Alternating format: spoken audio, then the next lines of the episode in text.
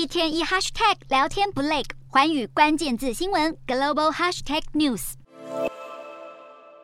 走进店里，琳琅满目、色彩缤纷的椰蛋装饰品映入眼帘。在店的角落，还有一区全部都是椰蛋树吊饰。椰蛋假期即将到来，许多民众赶着采买各种装饰及礼物。尽管面对通膨压力，店家希望让民众好好过个节，因此并没有大幅涨价。这名八十三岁的店长开店已经五十四年，有许多的老顾客每年椰蛋节都会来采购，因此他希望尽量压低价格。不过今年的耶诞节受到通膨影响，民众都担心荷包缩水，格外注意开销。为了对抗飙涨的通膨，各国央行不断升息。不过在数据显示通膨放缓之后，美国联准会结束激进升息，在十四号升息两码。